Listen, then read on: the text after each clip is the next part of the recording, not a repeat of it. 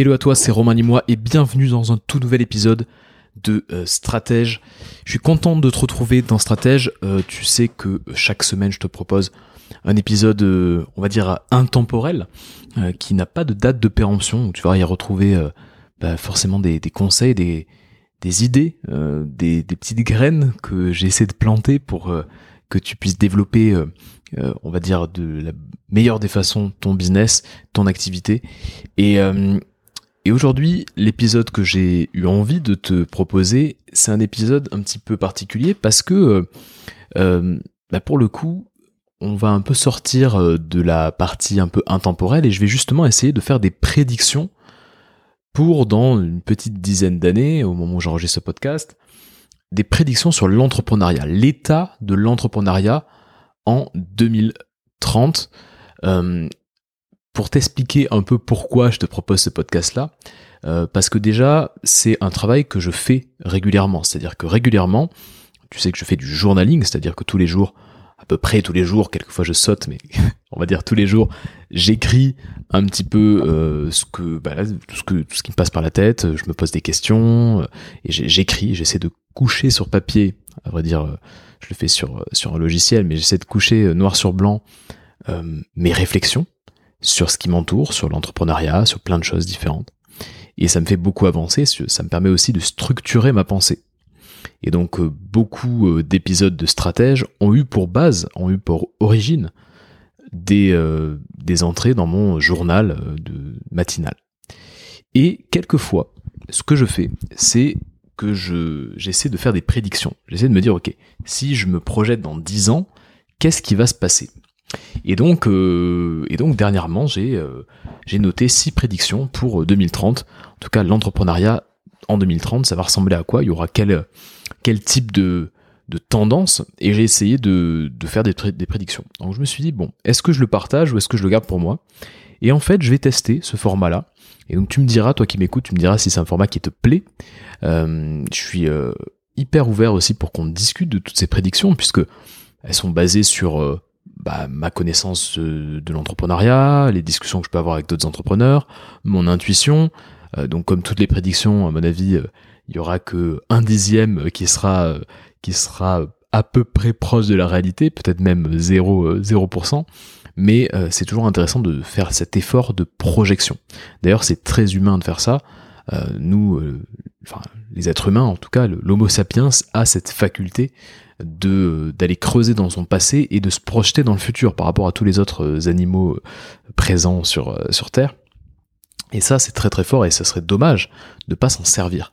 Et je trouve qu'on fait pas trop cet exercice-là de projection dans le futur.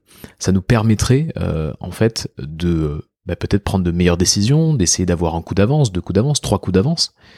Et pour rien de cacher, j'ai fait euh, une école de commerce et je me suis dit, euh, je me suis toujours dit, même pendant que j'étais en école de commerce, je me disais, mais pourquoi on n'a pas de cours de prospective, de, voilà, de, futurologie, je sais pas comment on pourrait l'appeler, euh, mais qui nous, qui essaie de, de se projeter dans le futur. Ça nous aiderait beaucoup et c'est comme ça que tu développes, on va dire, l'aspect visionnaire de l'entrepreneuriat c'est d'essayer de se projeter. Donc voilà ce que je vais faire aujourd'hui, je vais te partager des prédictions. Euh, je t'invite à y réfléchir et euh, à savoir comment toi tu pourrais euh, tirer parti de ces prédictions, si elles s'avèrent vraies en tout cas. si l'épisode te plaît, si ça t'intéresse, bah, n'hésite pas à le partager autour de toi, ça m'aide toujours beaucoup. Je sais que dernièrement les épisodes ont été vraiment beaucoup partagé. Donc ça me fait vraiment plaisir euh, à chaque fois et, euh, et surtout quand, quand je découvre qu'il y a de nouvelles personnes qui ne me connaissaient pas, à qui on a partagé un épisode et qui me dit voilà, euh, j'ai découvert Stratège et j'aime beaucoup ce contenu, heureusement qu'on me l'a partagé. Donc tu peux faire un heureux ou une heureuse, partage cet épisode, partage Stratège. c'est une petite pierre, ça paraît rien comme ça, mais, mais en fait ça veut dire beaucoup. Alors, on démarre sur la première prédiction pour 2030, l'entrepreneuriat en 2030, qu'est-ce qui va se passer? Alors, c'est peut-être un peu contre-intuitif, parce qu'on est en train de vivre une récession, on a beaucoup d'incertitudes, mais ce que je pense, c'est qu'il va y avoir un énorme afflux de capitaux dans l'économie réelle. Pour parler de manière beaucoup plus concrète, on aura de plus en plus d'argent disponible. Quand tu regardes la courbe de la masse monétaire, c'est-à-dire que de l'argent en circulation dans le monde, elle est croissante depuis la guerre. C'est-à-dire que depuis la Deuxième Guerre mondiale, elle est vraiment croissante. Je crois qu'elle a triplé ou quelque chose comme ça. C'est-à-dire qu'il y a de plus en plus d'argent. Alors, euh, ça ne veut pas dire que l'argent est bien distribué. Ça ne veut pas dire que l'argent n'est pas forcément... Ça veut pas dire que l'argent est, est, distribué de manière égalitaire, etc. Mais il y a de l'argent. et même dans un pays comme la France, où on a l'impression que on est un peu dans cet état d'esprit de manque, il n'y a pas trop d'argent autour de nous, etc., c'est une construction mentale. C'est une histoire qu'on se raconte. Parce que la réalité factuelle, c'est qu'il y a beaucoup d'argent. Et j'ai lu euh, un livre qui s'appelle euh, euh, Pitch Anything. Je pense que c'est l'art du pitch en français, de Oren Klaff. Toujours des noms un peu étranges, mais Oren Klaff. Et l'art du pitch, c'est un, c'est un livre sur le fait de présenter son idée, de pitcher son idée de start-up à la base. Ça a été écrit il y a une petite dizaine d'années. Et il y a un passage qui m'a vraiment marqué dans ce livre et qui résume bien l'état d'esprit qu'il faut avoir dans le nouveau monde qu'on va, dans lequel on va rentrer dans, dans les prochaines années. Quand quelqu'un a de l'argent, imaginons un, business angel, donc quelqu'un qui a revendu son entreprise 10 millions d'euros, il se retrouve avec 10 millions d'euros de cash sur son compte. Alors peut-être qu'il fait quelques investissements immobiliers, mais rapidement, il a besoin, euh, bah, il a envie d'investir. Cet argent ne lui est d'aucune utilité tant qu'il n'est pas investi. Donc il faut bien comprendre ça, c'est-à-dire que l'argent ne vaut rien s'il n'est pas investi. Si tu euh, gardes ton argent sur euh, un livret A, ton rendement est, ridicule. Donc l'argent ne vaut rien tant qu'il n'est pas investi. Ça veut dire que plus le temps va passer, plus va y avoir d'investisseurs. Aujourd'hui, il y a des gens qui ont 20 ans, 16 ans, qui euh, ont fait de l'argent dans les crypto-monnaies. Alors oui, il y a des hauts, il y a des bas, il y a des crashs, etc. Mais il y a des personnes qui sont très jeunes et qui sont euh, devenues euh, millionnaires grâce aux crypto. Si tu te projettes, qu'est-ce qui va se passer? Ces gens-là, ils ont besoin d'investir cet argent. Et cet argent, il n'a d'utilité, comme le dit Oren Klaff, que quand il est investi. Donc, il y, aura des opportunités d'investissement, il y aura euh, encore plus d'opportunités et l'argent sera peut-être une ressource qui sera peut-être moins rare, en tout cas euh, euh, on aura la perception que ce sera une ressource moins rare dans les futurs, dans les prochaines années, dans les, les 8 à 10 prochaines années. et donc là, comment tu peux te positionner par rapport à ça c'est d'avoir déjà cette certitude que si à un moment tu recherches un investisseur, tu recherches quelqu'un qui peut t'aider financièrement, tu auras probablement moins de mal à trouver cette personne euh, que euh, avant. Euh, et une deuxième tendance qui se rajoute à ça, c'est que avant il y avait, on va dire que les capitaux étaient accaparés par un certain nombre de personnes qui, en général, bah, les investissent. L'argent circulait dans les mêmes classes sociales, on va dire, alors qu'aujourd'hui, avec les nouvelles façons de s'enrichir, que ce soit les crypto-monnaies, etc., euh, bah, l'argent euh, commence à être transversal et, euh, et à dépasser certaines castes de privilégiés. Et ça, c'est quand même très intéressant. C'est-à-dire que, évidemment, il y a, je sais pas, des fonds d'investissement, par exemple, qui, bah, en général, étaient plutôt composés de personnes de bonne famille, qui avaient un background financier, etc. Et donc, ces fonds-là avaient tendance à investir euh, chez leur père, quelque part chez des gens qui euh, leur ressemblaient. Et donc cet argent restait un petit peu dans, dans, le même, dans le la même caste. Aujourd'hui c'est différent. Donc voilà, avoir cette confiance que l'argent n'est pas, n'est pas rare en fait. L'argent est en abondance et le sera encore plus euh, dans plusieurs années. Ça peut rassurer et, et ça peut surtout voilà, te permettre peut-être de te projeter dans des projets d'envergure. Peut-être que demain, tu auras envie de, je sais pas, de créer euh, un espace physique euh, où tu vas pouvoir faire euh, dormir des gens avec un restaurant, voilà, quelque chose qui nécessite de l'argent, sache que l'argent va être disponible. Alors ça va pas être facile forcément de, de, de, de faire en sorte qu'on investisse chez toi, mais c'est en tout cas une de mes prédictions, même si elle est un peu contre-intuitive. il y a de plus en plus de millionnaires sur, sur Terre. Et juste pour te donner un chiffre un petit peu un petit peu un petit peu surprenant. il y a 60 millions de, de millionnaires en, en Chine. Euh, ça veut dire que la population française, c'est à peu près 60 millions de personnes. Il y a autant de millionnaires que la population française euh, en Chine. Voilà. Donc je te laisse imaginer, euh, les capitaux vont pas aller uniquement dans l'achat de produits de luxe ou d'immobilier standing. Il va y avoir aussi de l'investissement. Donc voilà. Voilà ma première prédiction, un afflux de capitaux dans l'économie réelle. Deuxième prédiction, ça va concerner, on va dire, les startups euh, les startups, c'est un, voilà, un milieu euh, qui était euh, hyper en vogue dans en 2010-2020 on va dire parce que parce que voilà il y avait Facebook il y avait des, des, startups comme ça qui ont vu le jour il y avait les Uber les Spotify etc qui en fait sont partis de zéro et sont devenus des des, des entreprises très dominantes et tous ces startups là en fait c'est des startups du ce qu'on pourrait appeler le, le web 2 le Web 2, euh, c'est tout ce qui est plateforme, c'est voilà euh, Google, Spotify, Airbnb, etc. Moi, ma prédiction, c'est que les startups tech du Web 2 seront moins attractives, car en fait, le monde des plateformes est déjà saturé. Uber, Airbnb, Amazon, Facebook, ils dominent déjà en fait. Euh, ils dominent leur secteur, ils dominent leur marché, ils dominent leur industrie depuis 2005, 2008, 2010. En gros, ça fait entre 10 et 15 ans que ces entreprises dominent. Très difficile de les détrôner. Par contre, euh, là où il y aura peut-être, euh, on va dire, des opportunités, c'est sur les startups hard tech, donc c'est-à-dire euh, ce qu'on appelle hard tech, c'est vraiment des technologies de pointe. Je, je, pense que ça, c'est encore assez peu développé parce que plus difficile à vendre, plus difficile à, à concevoir, plus risqué aussi. Euh, mais la, la, technologie de pointe, la technologie très complexe avec beaucoup d'ingénierie, euh, à mon avis, il y aura euh, des opportunités. Et on voit le développement du spatial. Je pense qu'il y a une énorme opportunité dans ce genre de, de, de hard tech. Voilà, le spatial, ça va être les nanotechnologies, les biotechnologies.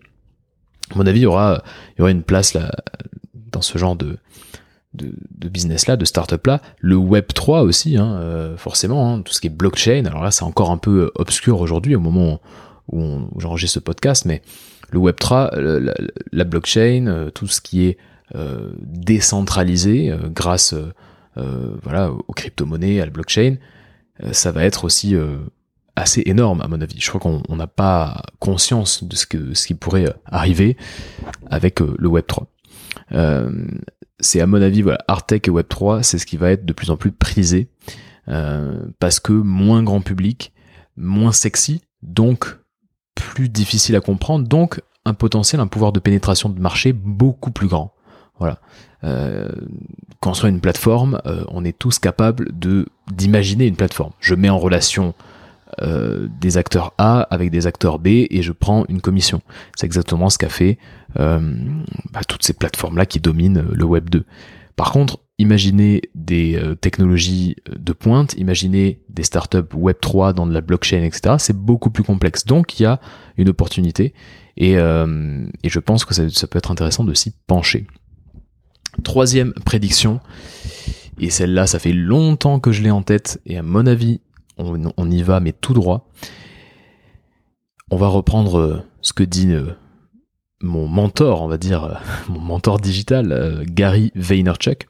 Gary Vaynerchuk, il dit que toute entreprise devrait se voir comme un média. Il a une, on va dire un concept qu'il appelle média first.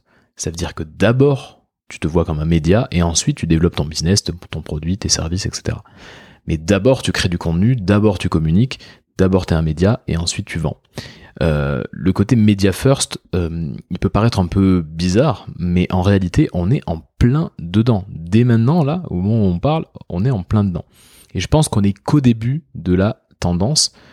Euh, va y avoir une domination totale de la sphère médiatique et surtout des médias indépendants. C'est-à-dire qu'il y avait les médias mainstream, les chaînes de télé, les radios, etc., qui étaient dominés par peu d'acteurs finalement. Quand on voit que les huit plus gros milliardaires euh, français euh, euh, dominent, maîtrisent la majorité de la presse et de la télé en France, bon, on voit que c'est maîtrisé par très peu de gens, par une minorité. Là, on va arriver dans un monde où chacun peut devenir son propre média. Alors évidemment, des entreprises, comme le dit Gary Vaynerchuk, mais aussi des indépendants, des solopreneurs. Toi qui m'écoutes, tu peux devenir ton propre média, avoir une plateforme où tu peux t'exprimer. Là, je suis chez moi avec un micro, je partage euh, mes, euh, mes prédictions, et euh, en face de ça, j'ai une audience, j'ai des gens comme toi qui m'écoutent. Avoir cette plateforme-là de diffusion, avoir cette tribune-là, c'est quelque chose d'exceptionnellement puissant en fait. Et chacun est en capacité d'avoir cette, cette tribune. Et c'est qu'un début. Donc je pense que ce qui va arriver vraiment très très fort, c'est euh, tout ce qui est web série ou des voilà des, des séries un peu euh, sur des sujets variés, comme par exemple voilà suivre un entrepreneur dans son aventure, web série, voilà ce qu'on appelle les web séries. À mon avis, ça va vraiment pas mal exploser. Il va y avoir aussi tout ce qui est documentaire de marque.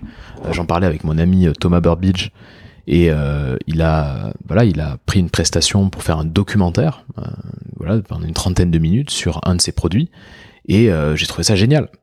Et en fait je me suis dit mais ouais peut-être que ça va arriver aussi. Documentaire de marque on est en capacité maintenant avec assez peu de moyens de tourner des documentaires de très très grande qualité.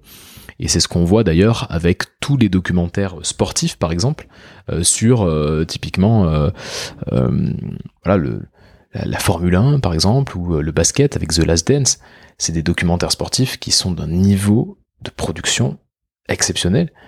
Et, euh, et voilà, je pense vraiment que ça va sortir. Euh, et puis autre chose, la partie aussi snack content, ce qu'on appelle snack content, c'est bah, les, petits formats, les formats TikTok, les formats réels, les formats shorts sur, sur YouTube, ces petits formats qui vont déferler encore plus je pense que dans 8 euh, à 10 ans, on ne sera pas sorti euh, finalement de ces petits formats. Euh, donc, j'en parlais avec un entrepreneur récemment, je pense qu'il y aura une, à mon avis, une, on va dire un équilibre entre les longs formats, donc les documentaires de marque, les web-séries, les longues interviews, les longs formats où vraiment on est dans l'authenticité, et puis les petits formats comme ça, de, qui se consomment très, rapidement, euh, où on peut vraiment, euh, en l'espace de 30 secondes, une minute, proposer un contenu de qualité. Euh, ce qui est sûr, et tu le remarques dans tout ce que je viens de te dire, le point commun de tout ça, c'est la vidéo. La vidéo, elle deviendra incontournable. Donc, comment ça peut te, toucher toi? Sache que, quel que soit ton business, le fait de montrer ton visage, le fait de faire de la vidéo, le fait de faire de la face cam, euh, le fait de montrer euh, les coulisses de ton business, c'est quelque chose qui va être, euh, on va dire, assez normal, assez basique, totalement accepté dans les prochaines années. ça paraîtra lunaire quelqu'un qui ne montre pas son visage, par exemple. le fait de, se montrer avec toute son authenticité, c'est déjà quelque chose qui est très courant dans la génération Z aujourd'hui euh, voilà, où tout le monde fait des petits TikTok, euh, se monte, danse, même danse devant des, des vidéos, c'est quand même dingue. Quand j'avais 18 ans, je dansais pas devant... Euh, voilà, ça, ça, ça m'aurait gêné de faire ça. Mais aujourd'hui, non. Ce qui veut dire que euh, ça va être de plus en plus accepté de se montrer. Donc, le fait d'être invisible, d'être un peu en sous-marin, deviendra, à mon avis, dans les prochaines années, un peu louche. On se dit, mais pourquoi la personne ne veut pas se montrer? Imagine aujourd'hui, au moment où on parle, un compte LinkedIn sans photo tu te dis, mais pourquoi ne pas mettre de photos sur un compte LinkedIn? Pourtant, au début LinkedIn, les gens mettaient assez peu de photos. C'était, euh, on va dire, un must-have d'avoir une photo, mais les gens n'avaient pas tous des photos. Pourquoi tout le monde a des photos aujourd'hui? Parce que c'est devenu la règle, la norme pour bâtir la confiance. Donc c'est exactement ce qui va se passer, euh, à mon avis, avec la vidéo, avec le fait de se montrer euh, et, et, de montrer un peu, de se montrer avec toute son, toute son humanité et toute son authenticité. Donc voilà, à mon avis, devenir un média, ça va être important et euh, la marque personnelle aussi, euh, ça va devenir de plus en plus important, avoir des business models euh, qui vont se construire autour de personnalités, voilà. et on le voit par exemple aujourd'hui avec les chefs de Top Chef par exemple. Voilà, il y a des, ils passent à la télé pendant pendant trois mois et ensuite ils, ont, ils arrivent à ouvrir concrètement des restaurants et à avoir leur communauté qui les suivent régulièrement, etc. Euh, parce que voilà, on a cette facilité à suivre des, des gens des personnalités. On est fasciné par les gens, par les personnalités et pas euh, juste par les marques. Donc voilà, euh, je pense que les marques vont devenir de plus en plus humaines et les humains vont devenir de plus en plus des marques. C'est vraiment ce que je crois. Et dans ce, par rapport à tout ça, je te conseille le livre de Marc Schaffer qui s'appelle Marketing Rebellion, qui est un très bon bouquin sur l'avenir du marketing, sur le fait que le, marketing va devenir de plus en plus humain. C'est un livre qui m'a beaucoup marqué. Quatrième prédiction. Quatrième prédiction, la crise de sens. Alors là, c'est un gros morceau. C'est un gros morceau parce que je pense réellement que on est au début à peine euh, de ce qui va se passer en termes de crise de sens. Je pense que tu as déjà entendu parler de The Great Resignation. The Great Resignation, c'est quoi? C'est le fait que les gens démissionnent de leur job salarié. Les gens s'en vont. Les gens démissionnent de leur job salarié, notamment aux États-Unis, où il y a un tiers, écoute bien, un tiers des actifs qui ont démissionné. Et ça, ça va se diffuser en Occident. Au moment où je te fais ce podcast, il y a déjà des quelques articles, quelques news qui viennent sur le fait qu'en France, on commence à démissionner aussi. Les gens s'en vont parce qu'ils n'ont plus de sens dans leur boulot et la crise du Covid a pas euh, a pas amélioré la situation. À vrai dire, il y a beaucoup de gens qui se sont dit mais qu'est-ce que je fais là?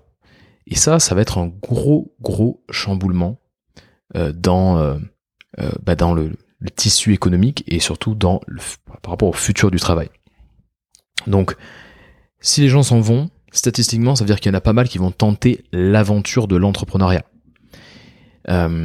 Et à mon sens, le travail indépendant ou le travail, euh, le freelancing, le travail indépendant, le soloprenariat, c'est un pont qui est très intéressant entre le salariat pur et le fait de monter une boîte avec des, salariés, etc. C'est un pont qui te permet d'avoir un pied dans l'entrepreneuriat. Donc moi, mon, mon avis, c'est que de plus en plus de personnes vont se lancer en indépendant.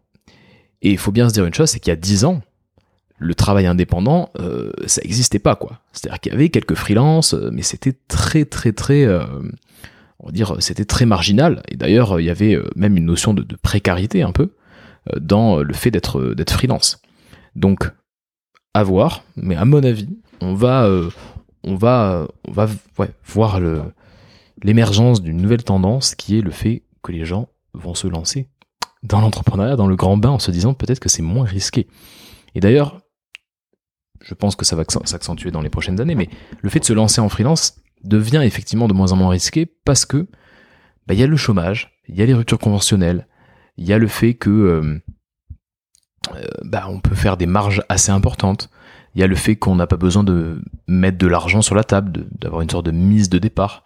On n'a pas besoin d'acheter les stocks, par exemple, euh, ou d'acheter un fonds de commerce. Donc en fait, on, peut vraiment commencer à vivre dès le premier jour de son, de son, de son job de indépendant, en fait. Euh, et, ça, euh, les salariés commencent à le comprendre. je parlais avec un ami à moi qui s'appelle Stéphane Mallard, qui a écrit un livre qui s'appelle Disruption sur bah, la tout simplement la, disruption du, marché du travail et euh, la disruption euh, bah, de, toutes les industries en fait, euh, avec toutes les nouvelles technologies qui arrivent, etc. C'est un très bon livre.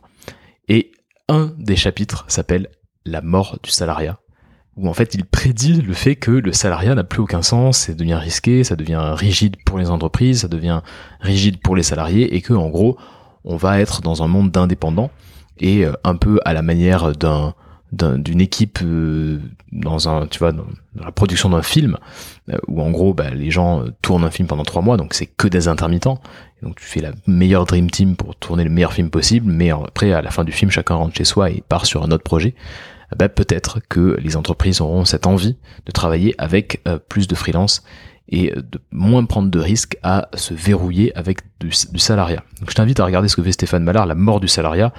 Je pense que c'est un petit peu exagéré. Je pense que euh, la stabilité du travail est quand même quelque chose qui, est très recherché. Mais voilà, on peut toujours se demander ce que va advenir le salariat dans les prochaines années. Donc il y aura une crise de sens, la crise de sens va s'accentuer.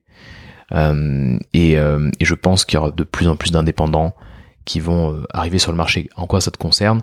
Bah, Si tes clients, ce sont des indépendants, bon, bah, tu vois le lien euh, directement. C'est mon cas par exemple. Euh, si c'est pas forcément des indépendants, mais voilà, ça va potentiellement augmenter aussi un petit peu la concurrence sur ton marché. mais il va y avoir de nouveaux services qui vont se créer pour les indépendants. Je pense notamment au fait que bah, aujourd'hui l'accès au crédit est difficile pour les indépendants, alors que euh, peut-être que dans 10 ans, ça sera euh, tout à fait normal en tant qu'indépendant d'avoir accès à un crédit, parce que la masse d'indépendants aura tellement, tellement augmenté en francophonie ou en France, du moins, les banques seront obligées de s'adapter pour avoir des clients. Donc ça peut chambouler un peu ton quotidien d'indépendant. Cinquième prédiction, le marketing sera inclusif et sera éthique. J'en parlais un petit peu dans un autre épisode et j'en parle souvent autour de moi, mais on est en train de vivre une sorte de, changement de paradigme qui est énorme. C'est-à-dire que euh, le côté très agressif du marketing à l'américaine est en train de, de tendre beaucoup les gens, et euh, je, le, constate en parlant avec des entrepreneurs, euh, ça passe de moins en moins bien. C'est-à-dire que le fait de se dire euh, il suffit de manipuler les gens, de les persuader, la persuasion à, outrance, etc., c'est en train d'énerver les gens. Et donc, je pense que de manière assez adaptative, parce que c'est toujours comme ça, hein, le capitalisme est très adaptatif, il s'adapte aux tendances, et je pense que le marketing, pareil, va s'adapter et va devenir de plus en plus inclusif, de plus en plus éthique.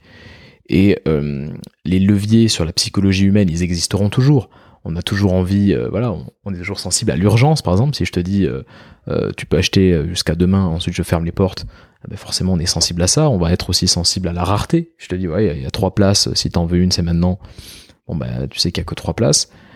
donc les leviers psychologiques, ils sont pas forcément malsains à partir du moment où ce que tu vends, c'est quelque chose de qui fait, qui soulage une douleur. si tu ne vends pas du vent justement, euh, tu peux utiliser des leviers psychologiques qui seront toujours les, mêmes et qui sont pas forcément malsains, mais par contre, euh, le fait d'être pushy, le fait d'être euh, agressif, le fait de faire du marketing répulsif, c'est par exemple quand quelqu'un te dit ok moi j'ai pas besoin de toi si t'es pas assez intelligent pour comprendre ça j'ai pas j'ai pas envie d'avoir de t'avoir en tant que client. Si t'as si tu fais pas ça c'est que t'as rien compris. Tu as ce marketing là qui est très agressif qui est abusif même je dirais. Euh, pour employer des mots vraiment euh, très concrets, c'est un marketing abusif, je pense que ça, ça va tout doucement disparaître et on va revenir sur quelque chose de beaucoup plus sain, avec plus de bon sens et plus de respect, de bienveillance, et on pourra continuer à vendre avec des leviers psychologiques, qui seront beaucoup plus sains. Euh, voilà ce que je pense. Et là encore, je t'invite à lire Mark Schaffer, Marketing Rebellion, qui à mon avis sera euh, une, euh, une bonne révélation pour toi. Et enfin, le, sixième, la sixième prédiction, c'est le retour des communautés.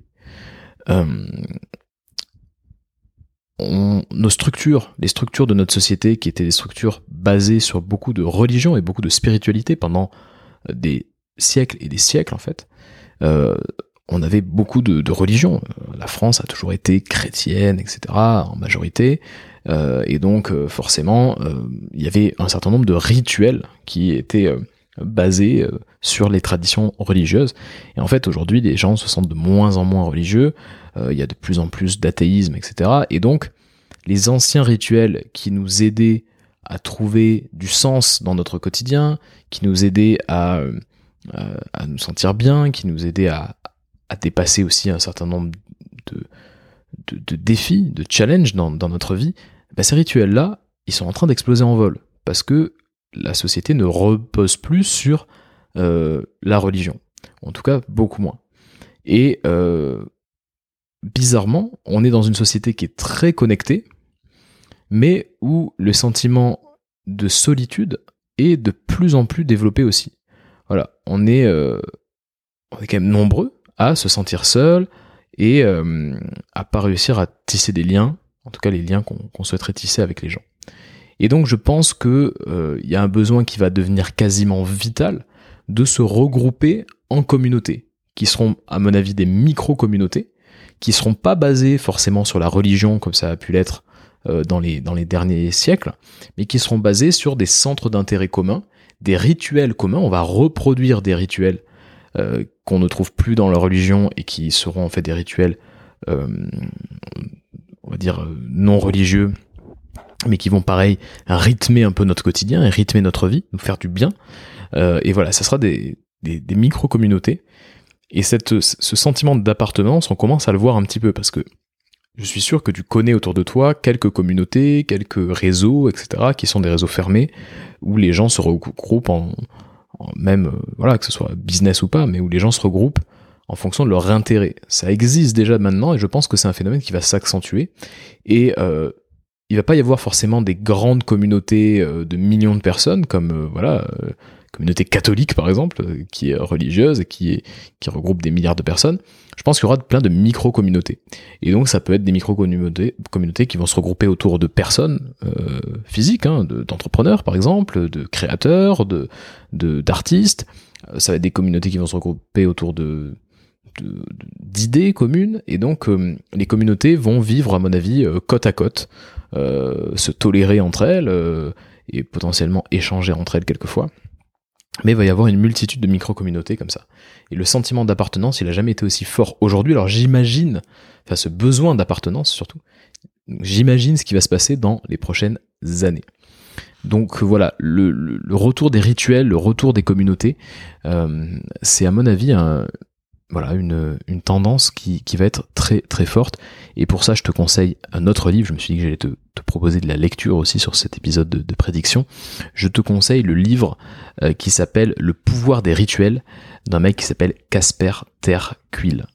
Casper Terquil avec un K euh, le pouvoir des rituels. Il vient d'être traduit euh, et c'est un livre hyper intéressant sur justement le fait de retrouver des, rituels pour retrouver une stabilité euh, mentale et en termes de, de, sens, quoi, de lien, de lien entre, nous.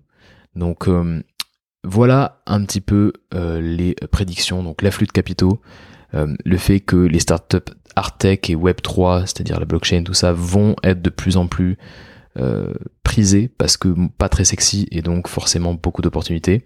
Le fait qu'en fait on a tous intérêt à devenir un média euh, et c'est ce qui va se passer à mon avis dans les prochaines années on aura tous cette capacité, quelle que soit la taille de notre entreprise.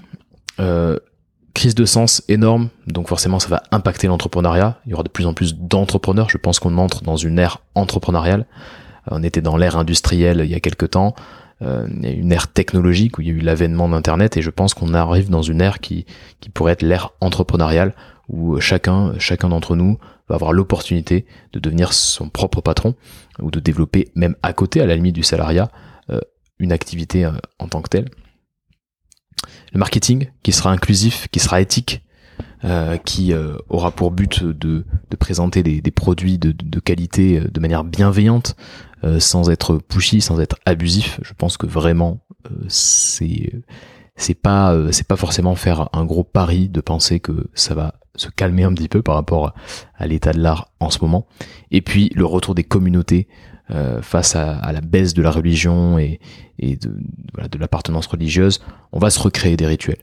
On va se recréer des règles, on va se, recréer des rituels, et donc on va de plus en plus appartenir à des communautés où on va retrouver, retrouver nos pères et euh, voilà et avancer ensemble et se soutenir face à l'incertitude du monde, parce que oui, euh, le monde de 2030 il va être incertain, il va y avoir des choses assez énormes qui vont se passer à mon avis, et donc l'objectif c'est de trouver une stabilité et rien de tel qu'entreprendre et que de, créer, de développer des choses, d'aider des gens pour trouver cette stabilité. Je pense que euh, toi qui m'écoutes et qui es entrepreneur, euh, tu es au bon endroit en fait. Tu es au bon endroit.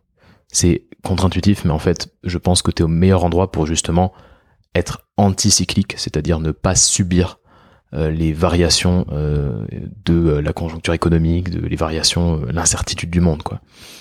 donc voilà ce que je voulais dire. Voilà mes prédictions pour l'entrepreneuriat en 2030. N'hésite pas à me dire si c'est un format qui te plaît. Peut-être que euh, tu, euh, vas me dire que c'est pas du tout euh, le genre de format qui t'intéresse. Peut-être que au contraire, ça t'a intéressé, ça t'a permis de réfléchir à certains sujets, ça t'a permis aussi peut-être de, de, de, faire des prédictions, ça t'a donné envie de prédire un peu ce qui va se passer dans 10 ans. C'est un exercice en tout cas qui est hyper formateur, hyper intéressant pour pour euh, un entrepreneur, donc euh, je t'invite à le faire. te projeter, à te dire, ok, pour, par exemple, que va devenir mon métier dans 10 ans? Ça peut être quand même assez intéressant de se projeter sur ce genre de choses-là. En tout cas, n'hésite pas à venir me dire ce que tu en as pensé en toute transparence. Et voilà, je te dis à la semaine prochaine, à très vite.